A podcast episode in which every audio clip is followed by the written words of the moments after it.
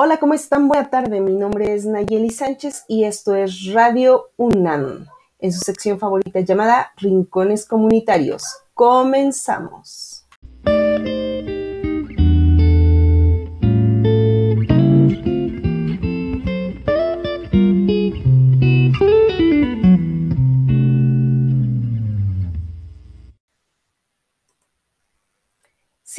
Cómo es que la ciudadanía puede participar en cuanto a la demanda de servicios públicos básicos?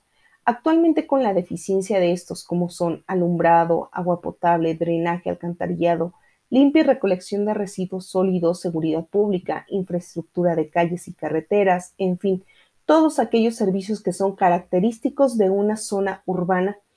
¿Cómo es que participa la ciudadanía en conjunto con el gobierno? ¿Se lo han preguntado? Fíjense mi público que dicho problema suele ser el pan de cada día en cuestión de problemas sociales que actualmente existe en las diferentes colonias y comunidades, por lo cual ha sido objeto de diferentes investigaciones de tipo cualitativo, con el fin de saber cómo impacta este problema en la sociedad, desde sus diferentes ámbitos, llámese económico, social e incluso emocional, ¿por qué no? En este caso platicaremos acerca de la investigación cualitativa que se llevó a cabo dentro de la comunidad El Huizmi en Pachuca de Soto Hidalgo.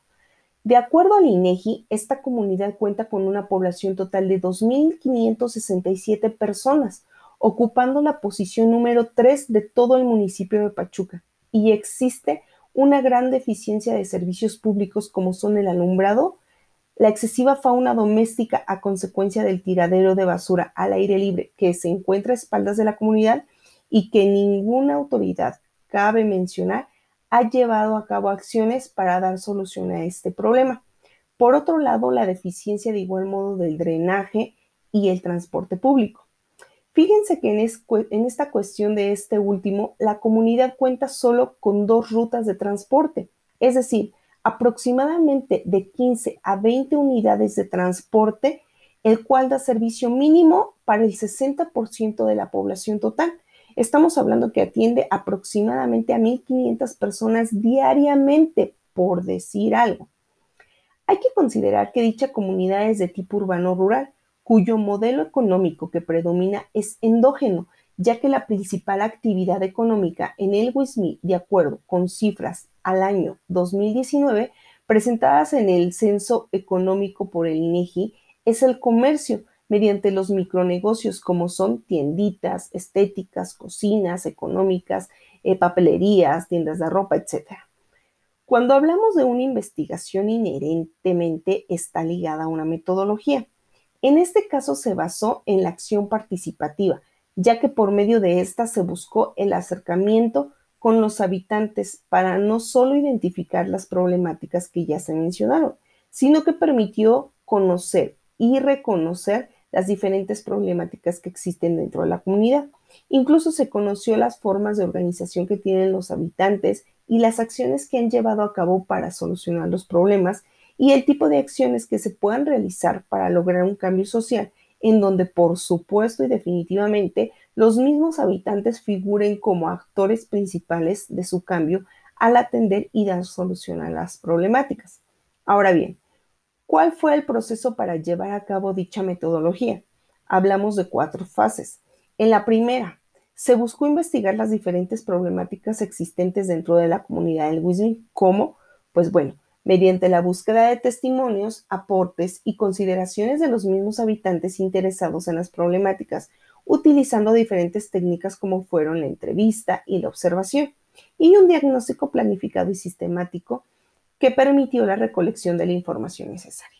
La segunda fase se trabajó prácticamente en la construcción del plan de acción a seguir en la investigación, lo que implicó algunos encuentros con los habitantes de la comunidad, a fin de delinear las acciones acordadas por consenso que la comunidad consideró más acertadas para la solución de la problemática identificada con previo conocimiento.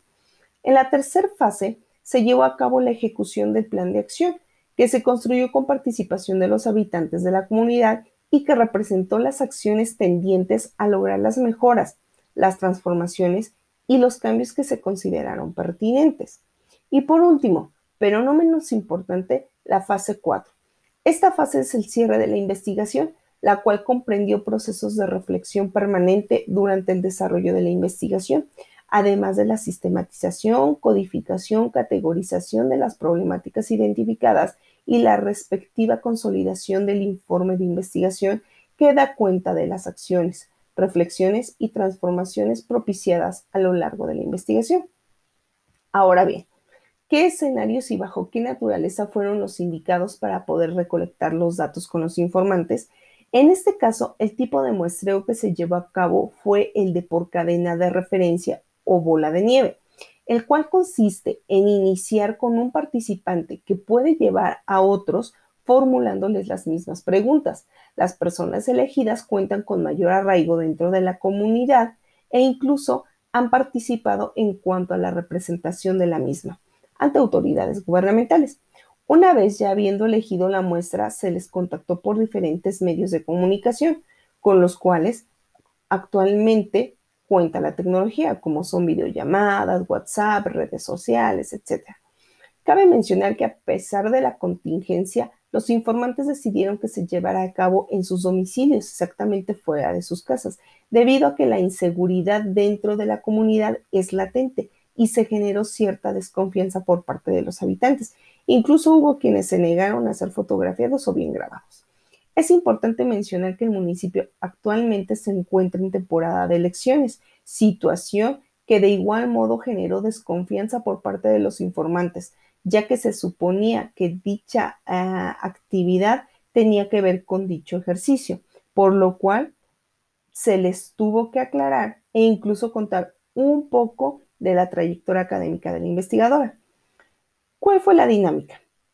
Para esta investigación se eligieron a las personas que llevan más de 10 años viviendo en la comunidad y que reconocen los problemas desde que llegaron a vivir a la colonia. Ahora bien, ¿quiénes fueron nuestros informantes? La primera persona que se entrevistó fue la señora Melina Zavala, quien lleva viviendo 11 años en la comunidad y la cual ha participado en la gestión de recursos para la misma. De ahí, la señora Melina nos hizo referencia al profesor José Gaona, quien aparte de que tiene 15 años radicando en la comunidad y fungió como delegado en el año 2019, es profesor de la secundaria general actualmente que hay en la comunidad. Posteriormente, la señora Blanca, eh, quien lleva viviendo 14 años en la comunidad y quien actualmente es vocal del comité vecinal. La señora Silvia Posadas, quien lleva viviendo 11 años y que actualmente es regidora de la comunidad. Y por último, pero no menos importante, la señora Ana María Gutiérrez, quien si, si bien lleva nueve años viviendo en la comunidad, cabe mencionar que se eligió como informante ya que cuenta con una tienda en donde sociabiliza diariamente con los diferentes habitantes, dando pie a pláticas con respecto a la comunidad la cual nos pudo brindar información no solo que ella considera importante, sino que es la que comparte la mayoría de las personas que se acercan a platicarle las necesidades de la comunidad. Como pueden ver, son personas no solo eh, que conocen la comunidad desde un inicio, sino que son personas que cuentan con un arraigo hacia la comunidad y sobre todo que han trabajado de manera directa en la gestión de los diferentes servicios públicos. De ahí que se considera la información fue precisa y con mucho valor para la investigación. Ahora bien, hablemos del encuadre mental en el que se basó la investigación. Para entender este aspecto es importante mencionar que el encuadre mental son los recursos teóricos metodológicos que motivan llevar a cabo una investigación, los cuales proporcionan una línea o bien una columna vertebral o estructura lógica a la investigación. Ahora sí, ¿Cuál fue el encuadre mental en el que se basó la investigación de la comunidad de Wismith?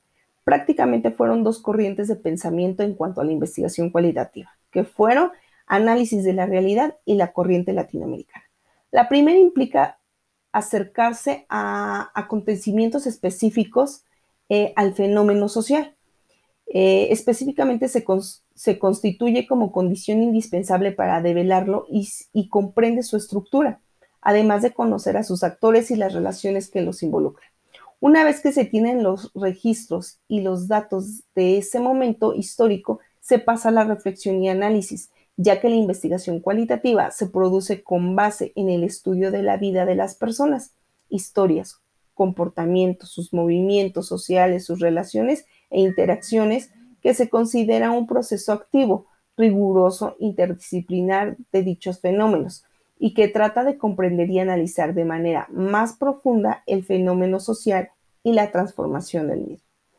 Y la segunda, que es la corriente latinoamericana, la cual se basa en un gran contenido de investigación participativa o de acción, lo cual nos permitió recabar la información en conjunto con los habitantes, los cuales participan con su testimonio para conocer las problemáticas sugeridas en la comunidad.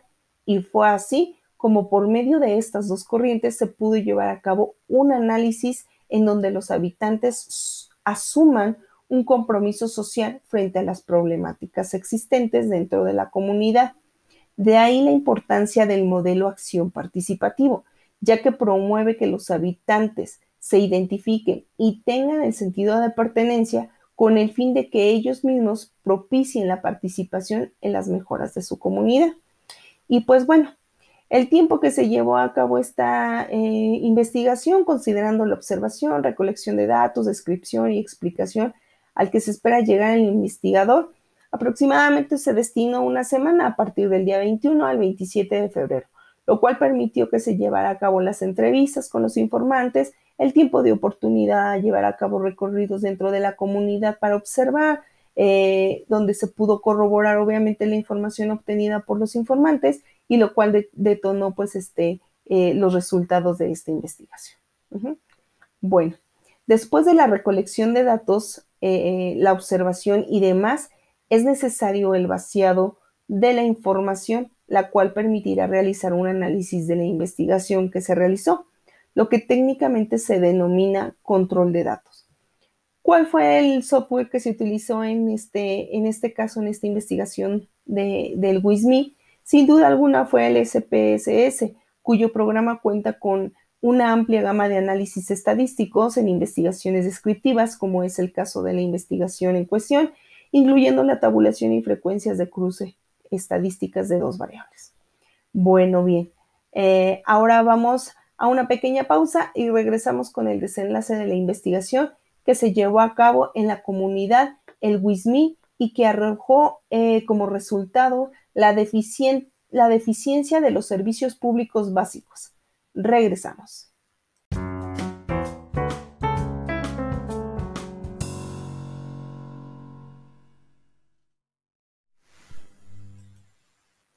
Bien, estamos de regreso público oyente con el desenlace de la investigación cualitativa por medio del modelo acción participativa que se llevó a cabo en la comunidad del Huizmín en Pachuca de Soto Hidalgo. Es importante hacer mención que actualmente la sociedad está inmersa en un modelo de atención de tipo asistencialista, es decir, piensan que el gobierno es el único responsable de satisfacer sus necesidades o bien dar respuesta a sus problemáticas, cuando desde hace tiempo esto es erróneo.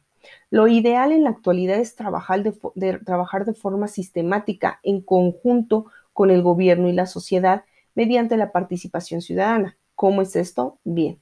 Si bien es cierto, el gobierno cuenta con los recursos destinados a proporcionar y dar mantenimiento a los servicios públicos, muchas veces este recurso no es suficiente para todas eh, las deficiencias que presentan los estados y municipios, por lo cual el modelo de acción participativa es lo que nos brinda la oportunidad de llevar a cabo una participación ciudadana mediante proyectos o propuestas ciudadanas que ayuden al gobierno a dar solución a las problemáticas y así ser consciente de la realidad y poder dar soluciones lejos de exigirlas.